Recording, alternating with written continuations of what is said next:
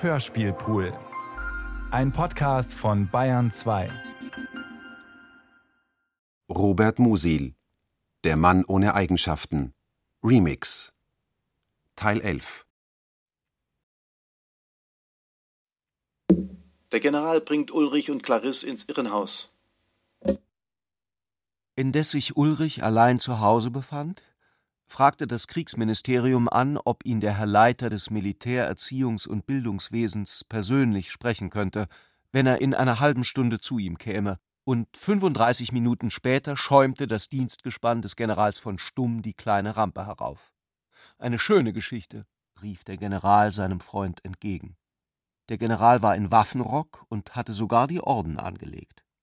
Du hast mir eine schöne Geschichte eingebrockt. Heute Abend ist bei deiner Cousine große Sitzung.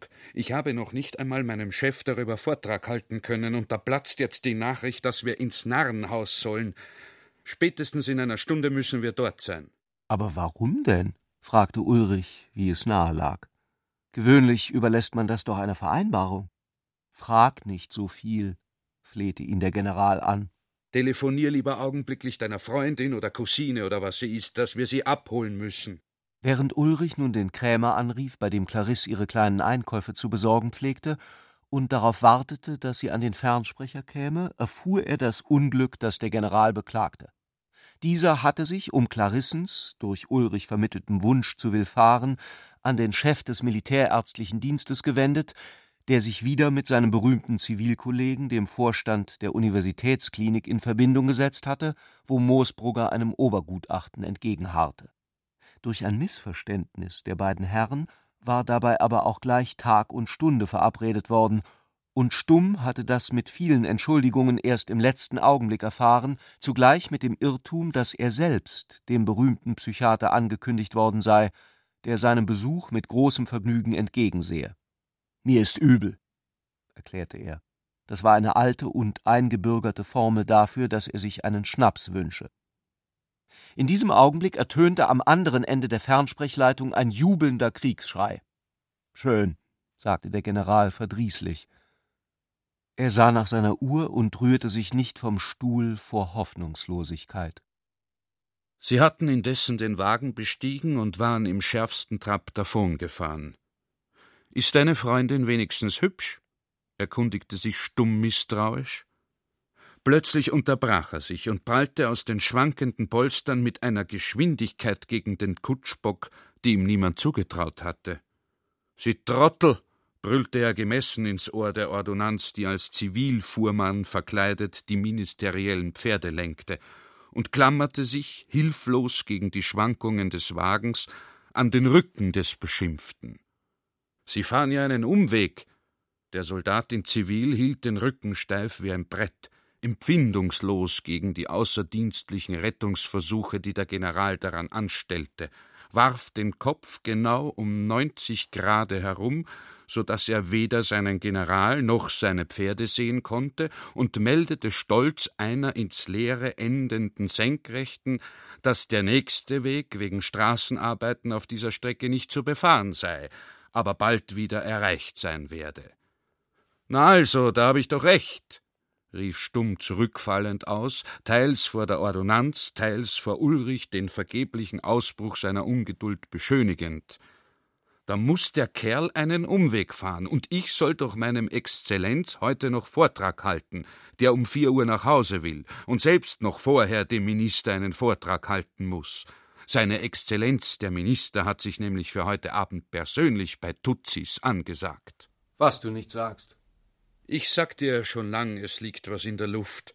Ich bin doch für den Minister, falls er mich rufen lässt, schon angezogen wie ein Christbaum. Meinst du nicht, dass es zu peinlichen Zwischenfällen führen kann, wenn ich mich so in Uniform den Narren zeige? Was mache ich zum Beispiel, wenn einer meinen Rock beleidigt? Da kann ich doch nicht den Säbel ziehen, und zu schweigen ist für mich auch höchst gefährlich. Ulrich beruhigte seinen Freund, indem er ihm in Aussicht stellte, dass er über der Uniform einen weißen Arztkittel tragen werde. Aber ehe sich Stumm noch von dieser Lösung zufriedengestellt erklärt hatte, begegnete ihnen Clarisse in großer Sommerkleidung, die ihnen von Siegmund begleitet ungeduldig auf dem Fahrweg entgegenkam. Sie erzählte Ulrich, dass sich Walter und mein Gast geweigert hätten, mitzukommen.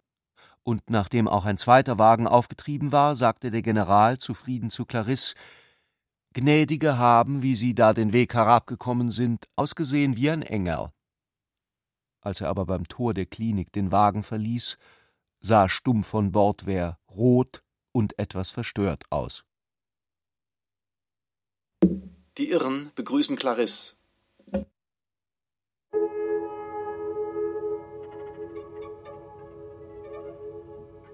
Clarisse drehte ihre Handschuhe zwischen den Fingern, sah an den Fenstern empor und stand keinen Augenblick still. Leise sagte der General zu Ulrich: Eine sonderbare Frau ist deine Freundin. Sie hat mir auf der Fahrt auseinandergesetzt, was Wille ist. Ich habe kein Wort verstanden. So ist sie, sagte Ulrich. Hübsch ist sie. Wie ein vierzehnjähriges Ballettmädel. Clarisse ließ keinen Stein der Treppe und der Gänge außer Augen, und auch in dem kleinen Empfangszimmer, das mit seinen Stühlen aus verschossenem grünen Samt an die altmodischen Wartesäle erster Klasse auf Eisenbahnen erinnerte, war ihr Blick fast die ganze Zeit über in langsamer Bewegung. Da saßen die vier und sprachen anfangs kein Wort, bis Ulrich, um das Schweigen zu brechen, Clarisse mit der Frage neckte, ob ihr nicht schon davor grusele, Moosbrugger von Angesicht zu Angesicht gegenüberzutreten. Ach, sagte Clarisse wegwerfend, er hat ja nur Ersatzweiber gekannt, da hat es so kommen müssen. Der General wollte sich wieder zu Ehren bringen, weil ihm nachträglich etwas eingefallen war. Wille ist jetzt sehr modern, sagte er. Auch in der patriotischen Aktion beschäftigen wir uns viel mit diesem Problem. Clarisse lächelte ihn an und dehnte die Arme, um die Spannung darin zu beruhigen. Wenn man so warten muss, fühlt man das Kommende in den Gliedern, als ob man durch ein Fernrohr schaute. Stumm von Bordwehr dachte nach. Er wollte nicht wieder zurückstehen. Richtig, sagte er, das hängt vielleicht mit der modernen Körperkultur zusammen, mit der befassen wir uns auch. Dann kam der Hofrat mit seiner Kavalkade von Assistenten und Volontärinnen hereingefegt, war sehr liebenswürdig, namentlich zu stumm, erzählte etwas von etwas Dringendem und bedauerte sich gegen seine Absicht, auf diese Begrüßung beschränken zu müssen und nicht selbst die Führung übernehmen zu können. Er stellte Dr. Friedenthal vor, der das an seiner Stelle tun werde. Dr. Friedenthal war ein großer, schlanker, und etwas weichlich gebauter Mann, hatte einen üppigen Scheitel und lächelte bei der Vorstellung wie ein Akrobat, der die Leiter hinaufsteigt, einen Todessprung vorzuführen. Als sich der Chef empfahl, wurden die Kittel gebracht. Dr. Friedenthal schritt lächelnd über die Straße voran und öffnete auf der gegenüberliegenden Seite ein kleines, schweres Eisentor, das in eine Parkmauer eingelassen war. Und nun befanden sie sich wirklich in jener Welt, die Clarisse schon wochenlang unbegreiflich angezogen hatte. Und nicht nur mit dem Schauer des Unvergleichlichen und Abgeschlossenen, sondern so, als ob es ihr bestimmt wäre, dort etwas zu erleben, das sie sich vorher nicht vorstellen könne. Zunächst konnten die Eingetretenen aber in nichts diese Welt von einem großen alten Park unterscheiden, der in einer Richtung sanft anstieg und auf seiner Höhe zwischen Gruppen mächtiger Bäume kleine, weiße, villenartige Gebäude zeigte. Eine friedliche Abteilung, erläuterte der Arzt. Es waren nur Frauen darin. Sie hätten das Haar offen auf die Schultern fallen, und ihre Gesichter waren abstoßend mit fetten, verwachsenen, weichen Zügen. Eines dieser Weiber kam sofort zu dem Arzt gelaufen und drängte ihm einen Brief auf. Es ist immer die gleiche Sache, erläuterte Friedenthal und las vor. Adolf, Geliebter, wann kommst du? Hast du mich vergessen? Die etwa sechzigjährige Alte stand mit stumpfem Antlitz daneben und hörte zu. Du beförderst ihn doch gleich? bat sie. Gewiss, versprach Dr. Friedenthal, zerriss den Brief noch vor ihren Augen und lächelte der Aufsichtsschwester zu. Indessen standen Stumm und Ulrich schon an der Schwelle des nächsten Raums. Clarisse ging von Bett zu Bett. Sie bohrte ihre Augen in die Kranken und strengte sie aufs äußerste an, ohne von diesen Gesichtern, die von ihr nicht Kenntnis nahmen, auch nur das geringste zu verstehen. Alle Einbildungen erloschen daran. Dr. Friedenthal folgte ihr leise und erklärte amarotische familiäre Idiotie, tuberöse hypertrophische Sklerose, Idiotia thymica. Kaum da sie den Raum verlassen hatten, schlossen sich ihnen mehrere große Männer mit fleischigen Schultern, freundlichen Feldwebelgesichtern und sauberen Kitteln an. Es geschah so stumm, dass es wie ein Trommelwirbel wirkte. Jetzt kommt eine unruhige Abteilung, kündigte Friedenthal an. Und schon begannen sie sich auch einem Schreien und Schnattern zu nähern, das aus einem ungeheuren Vogelkäfig zu dringen schien. Der Wärter, der die Tür aufschloss, hatte sie nur zu einem schmalen Spalt geöffnet, den sein mächtiger Körper verdeckte, und nachdem er in das Innere zuerst gelauscht, dann gespäht hatte, schob er sich eilig hinein, und ein zweiter Wärter folgte ihm, der auf der anderen Seite des Eingangs Stellung bezog. Clarisse begann das Herz zu klopfen. Der General sagte anerkennend Vorhut, Nachhut, Flankendeckung. Und so gedeckt traten sie ein und wurden von den Wärterriesen von Bett zu Bett gebracht. Was in den Betten saß, flatterte aufgeregt und schreiend mit Armen und Augen. Es machte den Eindruck, dass jeder in einen Raum hineinschreie, der nur für ihn da sei, und doch schienen alle in einer tobenden Konversation begriffen zu sein, wie Fremde in einen gemeinsamen Käfig gesperrte Vögel, von denen jeder die Sprache eines anderen Eilands spricht. Clarisse fühlte sich anfangs von dem verworrenen Eindruck eingeschüchtert und fand keinen Halt. Und da war es auch wie ein freundliches Zeichen, dass ihr schon von ferne einer lebhaft winkte und ihr Worte entgegenschrie, als sie noch durch viele Betten von ihm getrennt war.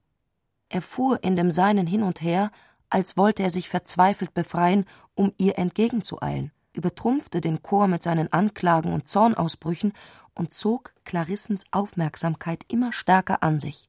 Je näher sie ihm kam, desto mehr beunruhigte sie der Eindruck, dass er bloß zu ihr zu sprechen schien, während sie in keiner Weise zu verstehen vermochte, was er ihr ausdrücken wolle. Aber plötzlich fragte er Wer ist der Herr? und gab durch eine Bewegung zu verstehen, dass er Clarisse meine. Friedenthal wies auf ihren Bruder und antwortete, dieser sei ein Arzt aus Stockholm. Nein, dieser, entgegnete der Kranke und beharrte auf Clarisse. Friedenthal lächelte und behauptete, das sei eine Ärztin aus Wien. Nein, das ist ein Herr, widersprach der Kranke und schwieg. Clarisse fühlte ihr Herz schlagen. Der hielt sie für einen Mann. Da sagte der Kranke langsam, das ist der siebente Sohn des Kaisers. Stumm von Bordwehr stieß Ulrich an. Das ist nicht wahr, gab Friedenthal zur Antwort und setzte das Spiel fort, indem er sich an Clarisse mit der Aufforderung wandte Sagen Sie ihm doch selbst, dass er sich irrt. Es ist nicht wahr, mein Freund, sprach Clarisse leise, die vor Aufregung kaum ein Wort hervorbringen konnte, den Kranken an. Du bist doch der siebente Sohn, gab er hartnäckig zurück. Nein, nein, versicherte Clarisse und lächelte ihm vor Erregung zu wie in einer Liebesszene mit Lippen, die vor Lampenfieber ganz steif waren. In ihr ging dabei etwas Merkwürdiges vor sich. Es bildete sich die Möglichkeit, ihm Recht zu geben. Es löste sich unter dem Druck seiner wiederholten Behauptung etwas in ihr auf. Sie verlor in irgendetwas die Herrschaft über ihre Gedanken, und neue Zusammenhänge bildeten sich, die ihre Umrisse aus Nebeln hervorstreckten aber der Zauberkünstler Friedenthal verstand seine Darbietungen noch zu steigern. Von den Begleitern ebenso wie beim Eintritt gesichert, verließen sie den Saal an seinem anderen Ende. An dieses Tor schlugen sie viermal mit der Faust und lauschten auf die herausdringende Unruhe. Auf dieses Zeichen müssen sich alle, die drin sind, an den Wänden aufstellen, erläuterte Friedenthal, oder auf die Bänke setzen, die an den Wänden entlanglaufen. Und wirklich, als sich die Tür langsam Grad für Grad drehte, zeigte sich, dass alle, die vorher teils stumm, teils lärmend durcheinander gekreist waren, wie wohlgedrillte Sträflinge gehorcht hatten. Und trotzdem wandten die Wärter beim Eintritt noch solche Vorsicht an, dass Clarisse plötzlich Dr. Friedenthal am Ärmel fasste und erregt fragte, ob Moosbrugger dabei sei. Friedenthal schüttelte stumm den Kopf, er hatte keine Zeit. Er schärfte den Besuchern eilig ein, dass sie mindestens zwei Schritte Abstand von jedem Kranken zu halten hätten. Die Verantwortung für das Unternehmen schien ihn doch etwas zu bedrücken. Sie waren sieben gegen dreißig, in einem weltfernen, ummauerten, nur von Irren bewohnten Hof, von denen fast alle schon einen Mord begangen hatten. Fragen Sie ihn doch einmal, warum er hier ist, flüsterte Dr. Friedenthal Clarissens Bruder zu. Und Siegmund fragte den breitschulterigen Spitzkopf Warum bist du hier? Das weißt du sehr gut, war die knappe Antwort. Ich weiß es nicht, versetzte Siegmund, der nicht gleich locker lassen wollte, ziemlich albern. Also sag schon, warum bist du hier? Das weißt du sehr gut, wiederholte sich die Antwort mit verstärktem Nachdruck. Warum bist du unhöflich gegen mich? fragte Siegmund. Ich weiß es wirklich nicht.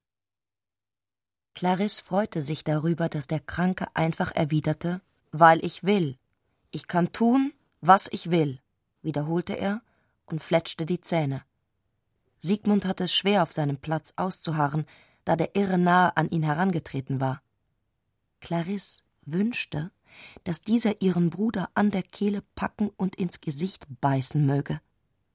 Friedenthal ließ mit Befriedigung den Auftritt sich entwickeln und setzte erst, als der Kollege kein Wort mehr hervorbrachte, dazu an, das Zeichen zum Abbruch zu geben. Aber da war wieder dieser Wunsch in Clarisse, sich einzumengen. Irgendwie war er mit dem Trommeln der Antworten immer heftiger geworden. Sie konnte plötzlich nicht mehr an sich halten, trat dem Kranken entgegen und sagte Ich komme von Wien. Das war nun sinnlos wie ein beliebiger Laut, den man einer Trompete entlockt. Sie wusste weder, was sie damit wolle, noch wie es ihr eingefallen sei, noch hatte sie sich gefragt, ob der Mann wisse, in welcher Stadt er sich befinde, und wenn er es wusste, so war ihre Bemerkung wohl erst recht sinnlos. Aber sie fühlte eine große Zuversicht dabei. Und wirklich geschehen zuweilen noch Wunder, wenn auch mit Vorliebe in Irrenhäusern.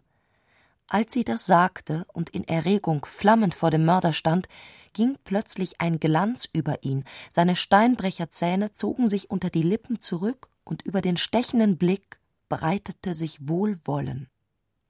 O das goldene Wien, eine schöne Stadt, sagte er mit dem Ehrgeiz des früheren Mittelständlers, der seine Phrasen kennt, wie sie sich gehören.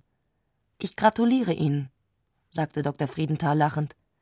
Und nun wollen wir zum Moosbrugger gehen. Es kam jedoch nicht mehr dazu. Sie zogen vorsichtig aus den beiden Höfen wieder hinaus und strebten auf der Höhe des Parks einem anscheinend entlegenen Pavillon zu, als von irgendwo ein Wärter auf sie zugelaufen kam, der den Eindruck machte, schon lange nach ihnen gesucht zu haben. Er trat an Friedenthal heran und überbrachte ihm flüsternden Tons eine längere Meldung, die nach der Miene des Arztes, der sie zuweilen mit Fragen unterbrach, wichtig und unangenehm sein musste und Friedenthal trat mit einer ernsten und bedauernden Gebärde zu den Wartenden zurück, ihnen mitzuteilen, dass ihn ein Zwischenfall in eine der Abteilungen rufe, dessen Ende nicht abzusehen sei, so dass er leider die Führung abbrechen müsse. Ein großes Ereignis ist im Entstehen. Graf Leinsdorf. An diesem bewegten Tag schloss sich ein großer Abend bei Tutsis an. Die Parallelaktion paradierte in Licht und Glanz. Augen strahlten, Schmuck strahlte, Namen strahlten, Geist strahlte. Alles, was nicht an der Riviera oder den oberitalienischen Seen weilte, war erschienen, bis auf wenige, die um diese Zeit gegen Ende der Saison grundsätzlich keine Ereignisse mehr anerkannten.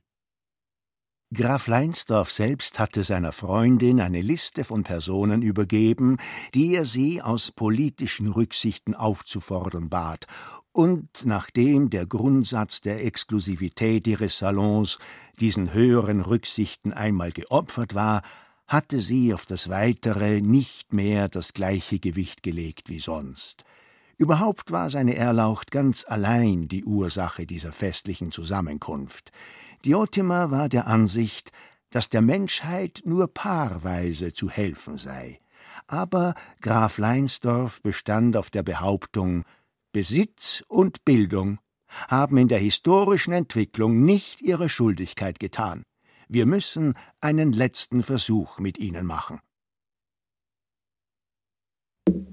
Ein großes Ereignis ist im Entstehen. Regierungsrat Meseritscher. Als die Zimmer von den Strahlen der Festbeleuchtung und der Gesellschaft erfüllt waren, bemerkte man nicht nur seine Erlaucht neben anderen Spitzen der Aristokratie, für deren Erscheinen er gesorgt hatte, sondern auch seine Exzellenz, den Herrn Kriegsminister, und in seinem Gefolge den durchgeistigten, etwas überarbeiteten Kopf des Generalstumm von Bordwehr. Man bemerkte Paul Arnheim, einfach und am wirksamsten ohne Titel. Dann bemerkte man alles Nennenswerte aus den Ministerien. Der Minister für Unterricht und Kultur hatte sich bei seiner Erlaucht im Herrenhaus persönlich vom Erscheinen entbunden, weil er am gleichen Tag zur Einweihung eines großen Altargitters nach Linz musste. Dann bemerkte man, dass die ausländischen Botschaften und Vertretungen eine Elite entsandt hätten. Dann aus Industrie, Kunst und Wissenschaft bekannte Namen und eine alte Allegorie des Fleißes lag in dieser unabänderlichen Zusammenstellung dreier bürgerlichen Tätigkeiten, die sich von selbst der schreibenden Feder bemächtigte. Dann nahm und brachte diese gewandte Feder die Damen zur Kenntnis, beige, rosa, kirsch, creme, gestickt und geschlungen, dreimal gerafft oder unter der Taille fallend. Und zwischen der Gräfin Adlitz und der Kommerzienrat Weghuber wurde die bekannte Frau Melanie Drangsal genannt, Witwe des weltberühmten Chirurgen, selbst gewohnt, dem Geist auf liebenswürdige Weise in ihrem Haus eine Stätte zu bereiten. Endlich kam abgesondert am Ende dieser Abteilung auch noch Ulrich von Sohnso mit Schwester. Man hatte längst gehört, dass von diesem Günstling des Grafen Leinsdorf viele voraussetzten, er könnte seinen Gönner noch einmal zu einer großen Unüberlegtheit verleiten. Und die Versuchung, sich bei Zeiten eingeweiht zu erweisen, war groß. Aber die tiefste Genugtuung des Wissenden ist immer das Schweigen gewesen. Zumal, wenn er vorsichtig ist. Und dem verdanken Ulrich und Agathe eine blanke Stellung ihrer Namen als Nachzügler, unmittelbar vor jenen Spitzen der Gesellschaft und des Geistes, die nicht mehr persönlich angeführt wurden, sondern bloß fürs Massengrab des alles, was Rang und Namen hat, bestimmt waren. Dort hinein kamen viele Menschen, darunter der bekannte Strafrechtslehrer Hofrat Professor Schwung, der als Teilnehmer einer ministeriellen Enquete vorübergehend in der Hauptstadt weilte, und diesmal noch der junge Dichter Friedel Feuermaul, denn obwohl es bekannt war, dass sein Geist diesen Abend ins Leben zu rufen geholfen habe, blieb streng zu unterscheiden, dass damit noch lange nicht jene Geltung festerer Art gewonnen sei, die Toiletten und Titeln zukommt. Leute wie Titularbankdirektor Leo Fischel mit Familie, die den Zutritt zu Diotima nach großen Anstrengungen und auf Gerders Betreiben ohne Ulrich zu bemühen, also nur dank der augenblicklich herrschenden Nachlässigkeit erreicht hatten, wurden überhaupt bloß in einem Augenwinkel verscharrt. Und nur die Gattin eines bekannten, in solcher Gesellschaft aber noch unter der Wahrnehmungsschwelle liegenden Juristen mit ihrem heimlichen, selbst dem Mann unbekannten Namen Bonadea wurde nachträglich wieder ausgegraben und unter die Toiletten versetzt, weil ihre Erscheinung allgemein auffiel und bewundernden Anklang fand. Dieses Mann, die überwachende Neugierde der Öffentlichkeit, war natürlich ein Mensch. Gewöhnlich sind es ja deren viele, in der Metropole Kakaniens überragte aber damals einer alle übrigen. Und zwar war das Regierungsrat Miseritscher. Geboren in Walachisch Meseritsch, wovon sein Name Spuren behalten hatte, war dieser Herausgeber, Chefredakteur und Chefberichterstatter der von ihm gegründeten Parlaments- und Gesellschaftskorrespondenz in den 60er Jahren des vorigen Jahrhunderts als junger Mann in die Hauptstadt gekommen, der die Aussicht, den elterlichen Schnapsausschank in Walachisch Meseritsch zu übernehmen, für den Beruf des Journalisten hingab angezogen von dem Glanz des damals in Hochglut strahlenden Liberalismus. Als er eintrat und Diotima ihn gewahrte, winkte sie ihn sofort zu sich heran. Lieber Meseritscher, Sie werden die Rede, die seine Erlaucht im Herrenhaus gehalten hat, doch nicht etwa für den Ausdruck unserer Gesinnung gehalten oder gar wörtlich genommen haben. Seine Erlaucht hatte nämlich, zusammenhängend mit dem Ministersturz, im Herrenhaus nicht nur eine viel bemerkte Rede gehalten, sondern hatte sich dabei von seinem Eifer auch zu allgemeinen Betrachtungen hinreißen lassen, die auf unaufgeklärte Weise in einer Würdigung der Wichtigkeit der Presse gipfelten, worin er dieser zur Großmachtstellung aufgerückten Institution ungefähr alles vorwarf, was ein ritterlich denkender, unabhängiger und unparteiischer christlicher Mann einem Institut vorwerfen kann, das nach seiner Meinung in keiner Weise so ist wie er. Das war es, was Diotima diplomatisch gut zu machen suchte. Und während sie immer schönere und schwerer verständliche Worte für die wahre Gesinnung des Grafen Leinsdorf fand, hörte ihr Meseritscher nachdenklich zu. Aber plötzlich legte er ihr die Hand auf den Arm und schnitt ihr großmütig das Wort ab. Gnädige Frau, wo werden Sie sich darüber aufregen? sagte er zusammenfassend. Seine Erlaucht ist doch unser guter Freund. Er hat groß übertrieben. Warum soll er nicht als Kavalier? Und um ihr gleich sein ungetrübtes Verhältnis zu ihm zu beweisen, fügte er hinzu Ich gehe jetzt zu ihm. So war Miseritscher. Aber ehe er sich auf den Weg machte, wandte er sich noch einmal vertraulich an Diotima. Und was ist eigentlich mit Feuermaul, gnädige Frau? Wirklich nichts Erschütterndes, lieber Regierungsrat.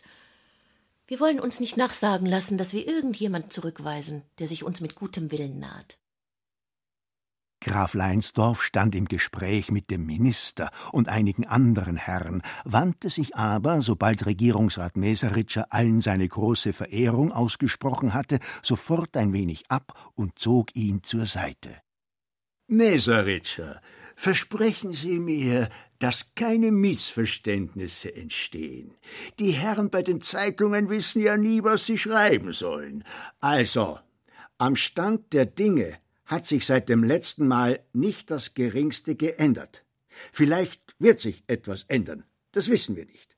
Vorderhand dürfen wir nicht gestört werden. Ich bitte Sie also, auch wenn Sie jemand von Ihren Kollegen fragt, ist der ganze heutige Abend nur eine häusliche Angelegenheit der Frau Sektionschef Tutsi. Meseritschers Augendeckel bestätigten langsam und besorgt, dass er die ausgegebene feldherrliche Disposition verstanden habe, und da ein Vertrauen das andere wert ist, feuchteten sich seine Lippen mit dem Glanz, der eigentlich in die Augen gehört hätte, und er fragte Und was ist mit Feuermaul erlaucht, wenn es erlaubt ist, das zu wissen? Warum soll das nicht zu wissen erlaubt sein? erwiderte Graf Leinsdorf erstaunt. Gar nichts ist mit dem Feuermaul. Er ist halt eingeladen worden, weil die Baronin Weiden nicht früher Ruhe gegeben hat. Was soll denn sonst sein? Wissen Sie vielleicht was? Regierungsrat Meseritscher hatte der Angelegenheit Feuermaul bisher keine Bedeutung beimessen wollen. Sie vielmehr bloß für eine der vielen gesellschaftlichen Rivalitäten gehalten, von denen er alle Tage erfuhr. Dass nun aber auch noch Graf Leinsdorf so energisch bestritt, sie besäße Wichtigkeit, erlaubte ihm nicht mehr bei dieser Auffassung zu bleiben, und er war nun doch überzeugt, dass sich hier etwas Wichtiges vorbereite. Ein großes Ereignis ist im Entstehen, wobei man Bekannte trifft. Ulrich, der neben seiner Cousine gestanden hatte, während sie mit Meseritscher sprach, fragte sie, als sie einen Augenblick allein blieben, ich bin leider zu spät eingetroffen. Wie war die erste Begegnung mit der Drangsal? Diotima hob die schweren Augenwimpern für einen einzigen weltmüden Blick und ließ sie wieder sinken. Natürlich reizend. Sie hat mich aufgesucht. Wir werden heute irgendetwas vereinbaren. Es ist ja so gleichgültig. Sehen Sie, sagte Ulrich, ich habe es Ihnen vorher gesagt. Schon ist alles beinahe vorbei und nicht gewesen. Er hatte ein Bedürfnis zu reden. Als er nachmittags nach Hause gekommen war, war Agathe dagewesen und bald wieder fortgegangen. Sie hatten nur wenige kurze Worte gewechselt, ehe sie hierher fuhren. Agathe hatte sich die Gärtnersfrau geholt und sich mit ihrer Hilfe angekleidet. Ich habe sie gewarnt, sagte Ulrich. Wovor gewarnt? fragte Diotima langsam. Ach, ich weiß nicht. Vor allem. Es war die Wahrheit. Er wusste selbst nicht mehr, wovor nicht, vor ihren Ideen, vor ihrem Ehrgeiz, vor der Parallelaktion, vor der Liebe, vor dem Geist, vor dem Weltjahr, vor den Geschäften, vor ihrem Salon, vor ihren Leidenschaften, vor der Empfindsamkeit und vor dem nachlässigen Gewährenlassen, vor der Maßlosigkeit und vor der Korrektheit, vor dem Ehebruch wie vor der Heirat. Es gab nichts, wovor er sie nicht gewarnt hatte. Ulrich blickte auf und durch eine Lücke in dem geselligen Treiben, eine Art optischen Kanals, dem vielleicht auch schon Diotimas Auge gefolgt war, gewahrte er im übernächsten Zimmer Paul Arnheim mit Feuermaul im Gespräch und Frau Drangsal stand wohlwollend daneben. Sie hatte die beiden Männer zusammengebracht. Arnheim hielt die Hand mit der Zigarre erhoben, es sah wie eine unbewusste Abwehrbewegung aus, aber er lächelte sehr liebenswürdig. Feuermaul sprach lebhaft, hielt seine Zigarre mit zwei Fingern und sog zwischen den Sätzen mit der Gier eines Kalbes an ihr, das seine Schnauze gegen den mütterlichen Euter stößt. Ulrich konnte sich denken, was sie sprachen, aber er gab sich nicht die Mühe, es zu tun. Er blieb in glücklicher Verlassenheit stehen, und sein Auge suchte seine Schwester. Er entdeckte sie in einer Gruppe ihm ziemlich fremder Männer, und etwas kühl Gefrierendes rann durch seine Zerstreutheit. Da stieß ihm stumpf von Bordwehr eine Fingerspitze sanft zwischen die Rippen, und im gleichen Augenblick näherte sich auf der anderen Seite Hofrat Professor Schwung wurde aber wenige Schritte vor ihm durch einen dazwischentretenden hauptstädtischen Kollegen aufgehalten. Dass ich dich endlich finde, flüsterte der General erleichtert. Der Minister möchte wissen, was Richtbilder sind. Wieso Richtbilder? Wieso weiß ich nicht. Also was sind Richtbilder? Ewige Wahrheiten, die weder wahr noch ewig sind, sondern für eine Zeit gelten, damit sie sich nach etwas richten kann. Ein philosophischer und soziologischer Ausdruck. Der Arnheim hat nämlich behauptet, die Lehre, der Mensch ist gut, sei nur ein Richtbild. Der Feuermaul dagegen hat geantwortet, was Richtbilder seien, wisse er nicht, aber der Mensch sei gut, und das sei eine ewige Wahrheit. Darauf hat der Leinsdorf gesagt, das ist schon ganz richtig, böse Menschen gibt es eigentlich überhaupt nicht, denn das Böse kann niemand wollen. Das sind nur Irregeleitete. Die Leute sind heute eben nervös, weil in Zeiten wie den heutigen so viele Zweifler entstehen, die an nichts Festes glauben.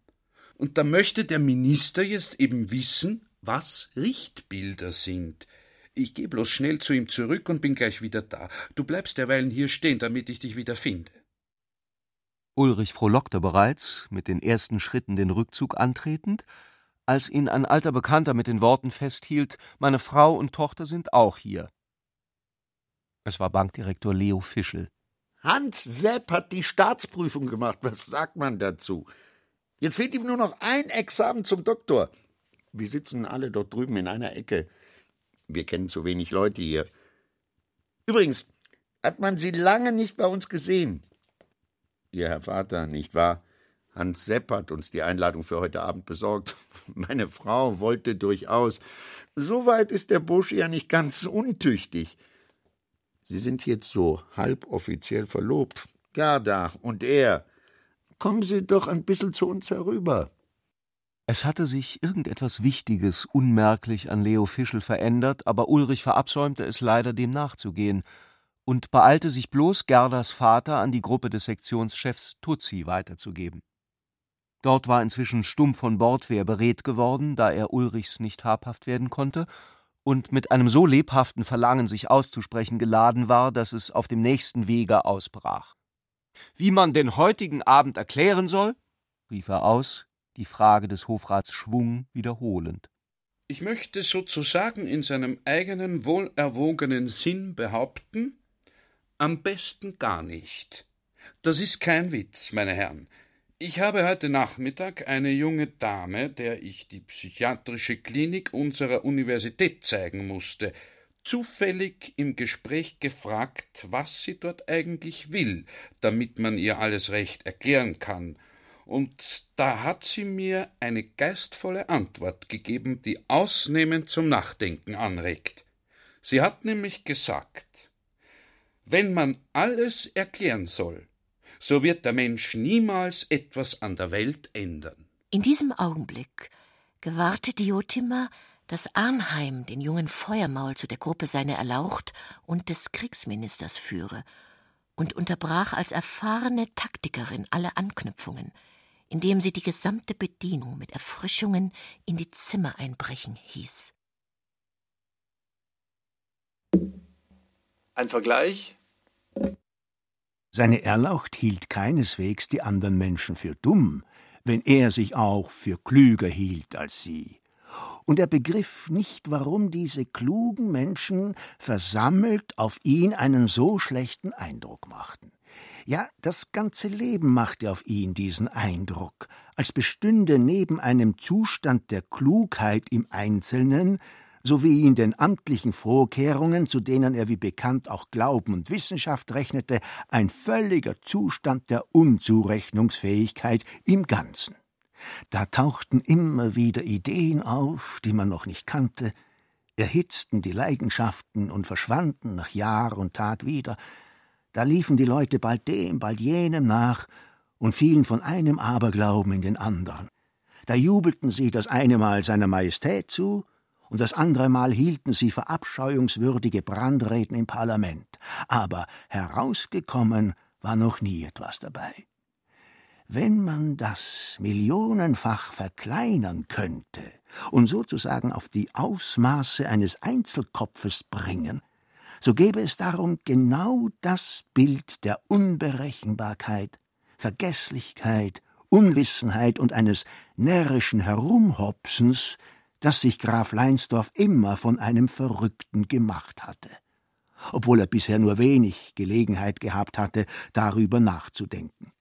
Unmutig stand er in der Mitte der ihn umgebenden Herren, überlegte, dass doch gerade die Parallelaktion das Wahre hätte an den Tag bringen sollen und konnte irgendeinen Gedanken über Glauben nicht hervorbringen, von dem er bloß etwas fühlte, das angenehm beruhigend war, wie der Schatten einer hohen Mauer, und wahrscheinlich war das eine Kirchenmauer. Komisch, sagte er, diesen Gedanken nach einer Weile aufgebend zu Ulrich, wenn man das alles mit einer gewissen Distanz anschaut, erinnert es einen irgendwie an Stare, wenn sie im Herbst zu Scharen in den Obstbäumen sitzen. Um den Kriegsminister und Feuermaul, den Arnheim zu ihm hingebracht hatte, war eine Gruppe entstanden, und in ihr führte Feuermaul lebhaft das Wort und liebte alle Menschen, während sich um Arnheim selbst, nachdem er sich wieder zurückgezogen hatte, an einer entfernteren Stelle eine zweite Gruppe bildete, in der Ulrich auch Hans Sepp und Gerda gewahrte. Man hörte herüber, wie Feuermaul ausrief Man versteht das Leben nicht durch Lernen, sondern durch Güte. Man muss dem Leben glauben. Frau Professor Drangsal stand aufrecht hinter ihm und bestätigte Auch Goethe ist nicht Doktor geworden. Der Kriegsminister stand gleichfalls sehr aufrecht und lächelte ausdauernd, so wie er es gewohnt war, bei einer Parade die Hand lange dankend an den Kappenschirm zu halten. Sagen Sie, wer ist eigentlich dieser Feuermaul? Sein Vater hat in Ungarn mehrere Betriebe. Ich glaube irgendwas mit Phosphor, wobei kein Arbeiter älter als 40 Jahre wird.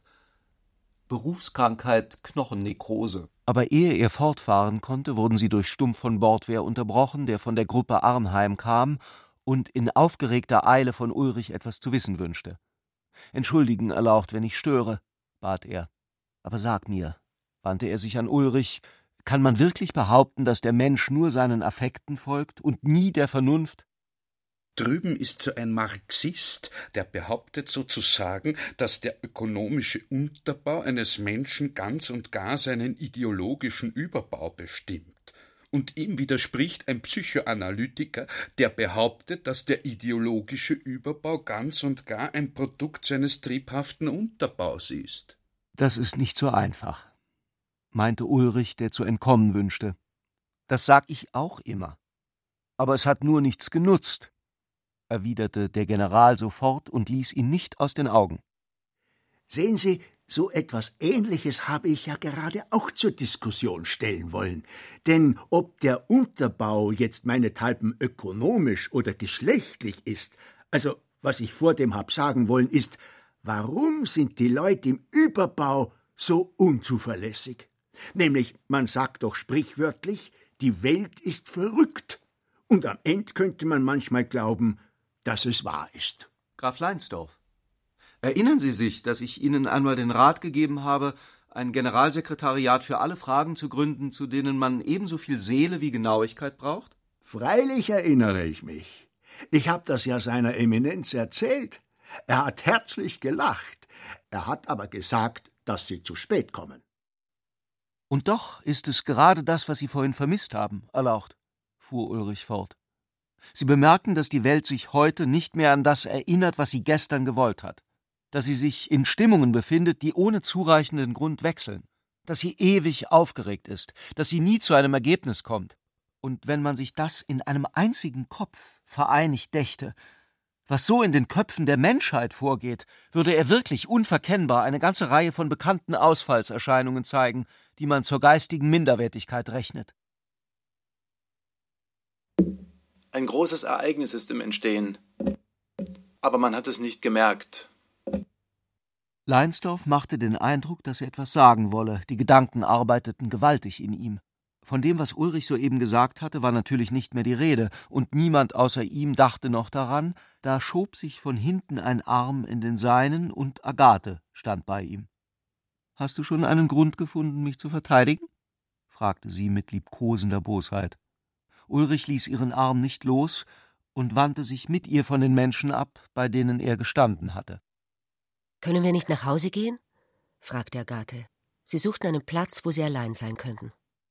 Die Versammlung war jetzt richtig aufgekocht und trieb ihre Teilnehmer langsam durcheinander. Immer noch war im Ganzen die zweifache Gruppierung zu unterscheiden. Um den Kriegsminister war von Frieden und Liebe die Rede, um Arnheim augenblicklich davon, dass die deutsche Milde am besten im Schatten der deutschen Kraft gedeihe. Seine Erlaucht verteidigte dagegen im Gespräch mit einem anderen Frager die Bedeutung des Abends. Mein Verehrter, sogar Revolutionen werden seit 1848 nur noch durch vieles Reden gemacht. Es wäre falsch, in solchen Unterschieden nichts als die erlaubte Abweichung von der Eintönigkeit zu sehen, die das Leben sonst hätte. Und doch wird dieser folgenschwere Irrtum beinahe ebenso oft begangen wie von dem Satz, das ist Gefühlssache, Gebrauch gemacht wird, ohne den die Einrichtung unseres Geistes gar nicht zu denken ist. Dieser unentbehrliche Satz trennt das, was im Leben sein muss, von dem, was sein kann. Er trennt, sagte Ulrich zu Agathe, die gesetzte Ordnung von einem eingeräumten persönlichen Spielraum. Er bedeutet in der üblichen Art Gebrauch das Eingeständnis, dass die Menschlichkeit in den Hauptsachen ein Zwang sei, in den Nebensachen aber eine verdächtige Willkür. Man meint, das Leben wäre ein Zuchthaus, stünde es nicht in unserem Belieben, ob wir Wein oder Wasser vorziehen, Atheisten oder Frömmler sein wollen. Und man meint nicht im geringsten damit, dass nun das, was Gefühlssache sei, wirklich dem Belieben überlassen bleibe. Vielmehr gibt es ja, ohne dass die Grenze eindeutig wäre, erlaubte und unerlaubte Gefühlssachen. Die zwischen Ulrich und Agathe war eine unerlaubte. Obwohl die beiden, die sich Arm in Arm vergeblich nach einem Versteck umsahen, bloß über die Versammlung sprachen und dabei in einer wilden und verschwiegenen Weise die Freude empfanden, nach ihrer Entzweiung wieder vereint zu sein. Darf ich dir sagen, was ich unter Moral verstehe? Bitte, erwiderte Agathe. Sie waren unter diesen Worten, dem Trubel auszuweichen, bis ans Vorzimmer gekommen, und Ulrich musste überlegen, wohin sie sich wenden könnten. Diotimas Zimmer fiel ihm ein, ebenso Rachels Kammer, aber er wollte beide nicht wieder betreten, und so blieben Agathe und er einstweilen zwischen den menschenleeren Kleidungsstücken stehen, die in der Diele hingen. Ulrich fand keine Fortsetzung. Ich müsste eigentlich noch einmal von vorn anfangen. Er hatte ihre beiden Hände gefasst. Die matt schimmernde Haut seiner Schwester, mit dem Geruch ihm unbekannter Pflanzen, die vor seinem Auge dem leicht ausgeschnittenen Kleid entstieg, verlor für einen Augenblick den irdischen Begriff. Der Stoß des Blutes klopfte aus einer Hand an die andere. Ein tiefer Graben unweltlicher Herkunft schien sie und ihn in ein Nirgendland einzuschließen. Agathe verstand ihn deutlich und es hätte sie glücklich machen müssen, dass zum ersten Mal die Schale um ihn ganz zerbrach und ihr harter Bruder, wie ein zu Boden gefallenes Ei das Innere preisgab. In diesem Augenblick kamen Leute in das Vorzimmer und die Geschwister traten voneinander zurück. Soll ich dich wieder hineinbegleiten? Agathe sagte nein und sah sich nach einem Ausweg um. Ulrich fiel mit einem Mal ein, dass sie sich, um den anderen zu entgehen, nur in die Küche zurückziehen könnten. Dort wurden Batterien von Gläsern gefüllt und Bretter mit Kuchen beladen.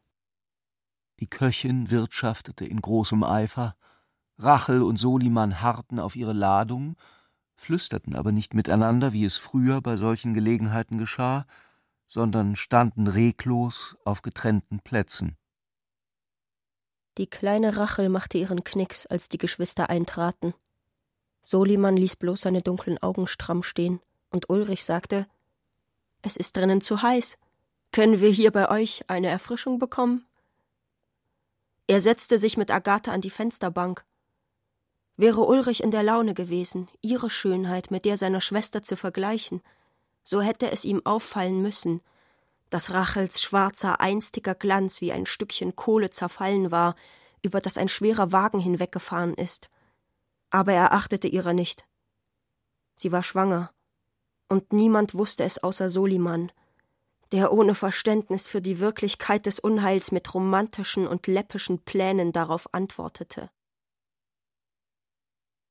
Es ist ja vielleicht komisch, dass ich sogar hier in der Küche von Moral spreche, sagte Ulrich verlegen und fügte leise mit einem zuckend scherzenden Lächeln hinzu, aber es ist nur ein anderer Ausdruck für einen Zustand der Leidenschaft, der sich gegen die ganze Welt bewaffnet.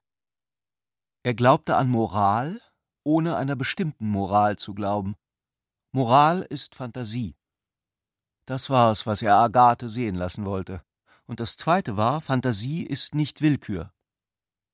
Überantwortet man die Fantasie der Willkür, so rächt sich das, in Ulrichs Mund zuckten die Worte. Wenn er in dieser Sekunde nur noch ein wenig mehr gesagt oder die Hand auf sie gelegt hätte, so wäre etwas geschehen, wovon sie bald danach nichts mehr angeben konnte, da es wieder unterging. Denn Ulrich wollte nicht mehr sagen. Er nahm eine Frucht und ein Messer und begann zu schälen. Er war glücklich darüber, dass die Entfernung, die ihn noch vor kurzem von seiner Schwester getrennt hatte, zu einer unermesslichen Nähe zusammenschmolz, aber er war auch froh, als sie in diesem Augenblick unterbrochen wurden. Es war der General, der mit dem listigen Auge eines Patrouillekommandanten, der den Feind im Biwak überrascht, in die Küche spähte. Entschuldigung, dass ich störe, aber bei einem Tete-à-Tete mit dem Bruder gnädigste kann es ja unmöglich ein großes Verbrechen sein. Man sucht dich wie eine Spähnadel. Ich sollte dich doch zum Minister bringen. Ich habe nämlich das Gefühl, dass auch deine Cousine durch die Zimmer irrt, dich zu suchen, und bin ihr nur dank meiner militärischen Ausbildung zuvorgekommen. Ich muss also die Zeit ausnutzen. Es ist nämlich nicht mehr schön, was drinnen vor sich geht. Man blamiert uns geradezu. Und sie, also wie soll ich das sagen, sie lässt halt die Zügel schleifen. Weißt du, was beschlossen worden ist? Wer hat beschlossen? Stumm machte eine vieles umfassende Gebärde. Der Feuermaul, den wir eigentlich nur eingeladen haben, damit, also wie soll ich das sagen, weil er ein Exponent des Zeitgeistes ist. Dieser Feuermaul ist mit den anderen in einen Streit geraten, und ehe man es hindern konnte, haben sie einen gemeinsamen Beschluss gefasst. Stumm von Bordwehr wusste nur zu berichten, dass er in ein überaus lebhaftes Gespräch mit einem jungen Manne geraten wäre, dessen Beschreibung nicht ausgeschlossen erscheinen ließ, dass es Hans Sepp gewesen sei. Der Feuermaul hat dem anderen zugerufen, Sie möchten hassen, aber das können Sie gar nicht, denn die Liebe ist jedem Menschen eingeboren, oder so ähnlich war's. Und der andere hat ihm zugeschrien, und Sie möchten lieben? Aber das können Sie noch viel weniger. Sie, Sie. Genau kann ich's wirklich nicht sagen, denn ich habe mich wegen der Uniform in einer gewissen Entfernung halten müssen. Ja, was haben Sie denn beschlossen? Das kann ich nicht genau sagen, denn ich bin natürlich auch sofort verschwunden, und da waren Sie noch nicht fertig. Es ist irgendetwas zugunsten des Moosbrugger und gegen das Militär gewesen. Moosbrugger? Ja, wie denn? Du hast leicht lachen, aber mir bringt das eine so lange Nase ein. oder zumindest eine tagelange Schreiberei. In diesem Augenblick traten kurz nacheinander Arnheim, Diotima, ja sogar Tutsi und Graf Leinsdorf in die Küche. Arnheim war im Begriff gewesen, sich heimlich zu entfernen, denn die eingetretene Unruhe verführte ihn zu der Hoffnung, dass er sich diesmal noch einer Aussprache mit Diotima entziehen könne, und andern Tags wäre er wieder für eine Weile verreist gewesen. Aber die Neugierde verleitete ihn, in die Küche zu blicken, und da er von Agathe gesehen wurde, hinderte ihn die Höflichkeit, sich zurückzuziehen. Stumm bestürmte ihn sofort um Auskunft über den Stand der Dinge. Ich kann es Ihnen sogar im originalen Wortlaut mitteilen. Die Vaterländische Aktion hat auf Antrag der Herrn Feuermaul und den anderen Namen habe ich nicht verstanden, beschlossen, für seine eigenen Ideen soll sich jeder töten lassen. Wer aber Menschen dazu bringt, für fremde Ideen zu sterben, ist ein Mörder. So war es vorgeschlagen, und ich hatte nicht den Eindruck, dass sich noch etwas ändern werde. Diotima sah Arnheim am Fenster ihrer Küche stehen. Ein sonderbar heimlicher Anblick, nachdem sie während des ganzen Abends nur vorsichtige Worte miteinander gewechselt hatten. Der längst vorhergesehene Zusammenbruch des Konzils war ihr gleichgültig. Arnheims Untreue war ihr, wie sie glaubte, auch beinahe gleichgültig. Er sah ihr entgegen, als sie eintrat, und für einen Augenblick war das alte Gefühl da, lebender Raum, der sie verband aber sie erinnerte sich wieder, dass ihr Arnheim seit Wochen ausweiche, und der Gedanke erotischer Feigling gab ihren Knien die Kraft zurück, dass sie hoheitsvoll auf ihn zuschritt. Er hatte sich von den übrigen abgewandt, aber im letzten Augenblick machten er und Diotima eine Wendung, die sie zu Ulrich, General Stumm und den übrigen führte, die sich auf der anderen Seite befanden. Ein Wesen ist der Mensch, das nicht ohne Begeisterung auskommen kann.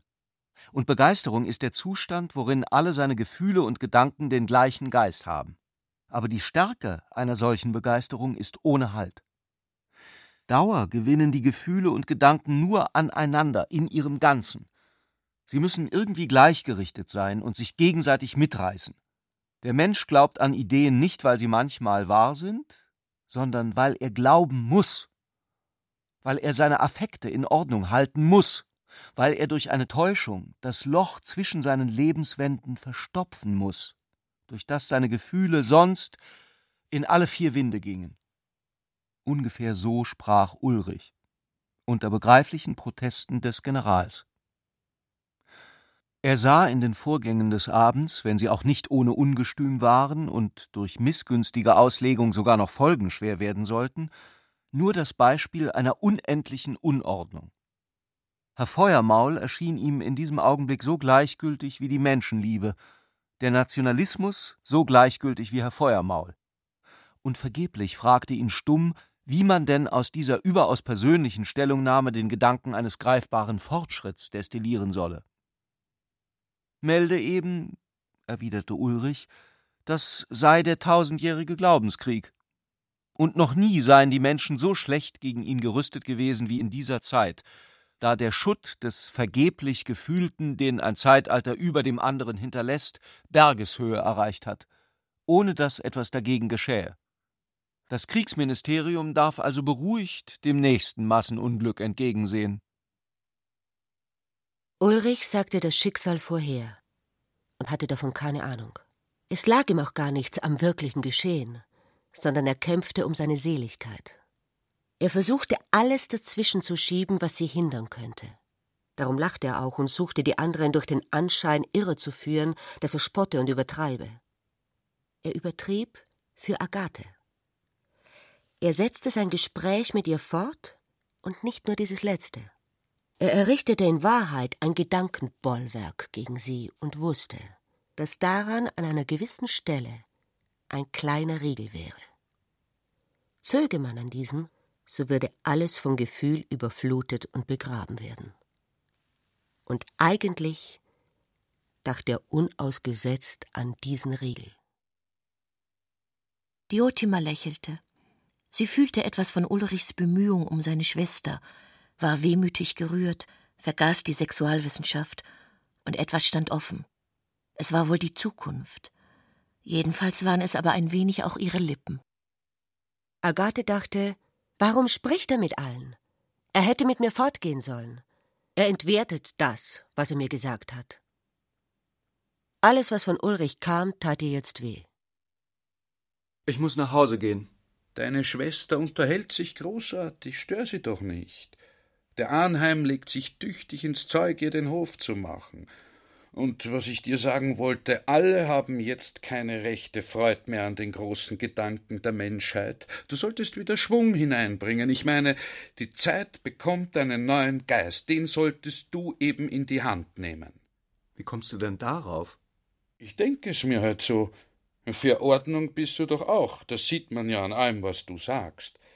Ist der Mensch mehr gut oder braucht er mehr eine starke Hand? Darin liegt ein gewisses heutiges Bedürfnis nach Entschiedenheit. Alles in allem habe ich dir ja schon gesagt, dass es mir eine Beruhigung wäre, wenn du wieder die Führung in der Aktion übernehmen tätest. Man weiß schließlich doch nicht, was sonst bei dem vielen Reden geschieht. Weißt du, was ich jetzt tue?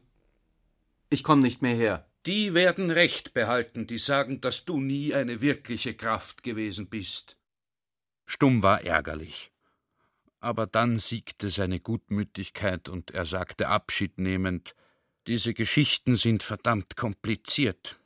Ich habe mir geradezu manchmal gedacht, das Beste wäre schon, wenn über alle diese Unlösbarkeiten einmal ein rechter Trottel käme. Ich meine, so eine Art Jeanne d'Arc, der könnte uns vielleicht helfen. Ulrichs Blick suchte seine Schwester und fand sie nicht. Als er Diotima nach ihr fragte, kamen Leinsdorf und Tutsi soeben wieder aus der Wohnung und teilten mit, dass ein allgemeiner Aufbruch stattfinde. Ich habe gleich gesagt, berichtete seine erlaucht aufgeräumt der Hausfrau, was die geredet haben, ist nicht ihre wahre Meinung gewesen. Und die Drangsal hat dann einen wirklich rettenden Einfall gehabt. Es ist nämlich beschlossen worden, die heutige Versammlung ein andermal fortzusetzen. Aber der Feuermaul oder wie er heißt, wird dabei irgendein langes Gedicht von sich vorlesen. Da wird es ruhiger zugehen. Ich habe mir natürlich erlaubt, wegen der Dringlichkeit gleich in Ihrem Namen zuzustimmen. Dann erst erfuhr Ulrich, dass sich Agathe plötzlich verabschiedet und ohne ihn das Haus verlassen habe. Man richtete ihm aus, dass sie ihn durch ihren Entschluss nicht hätte stören wollen.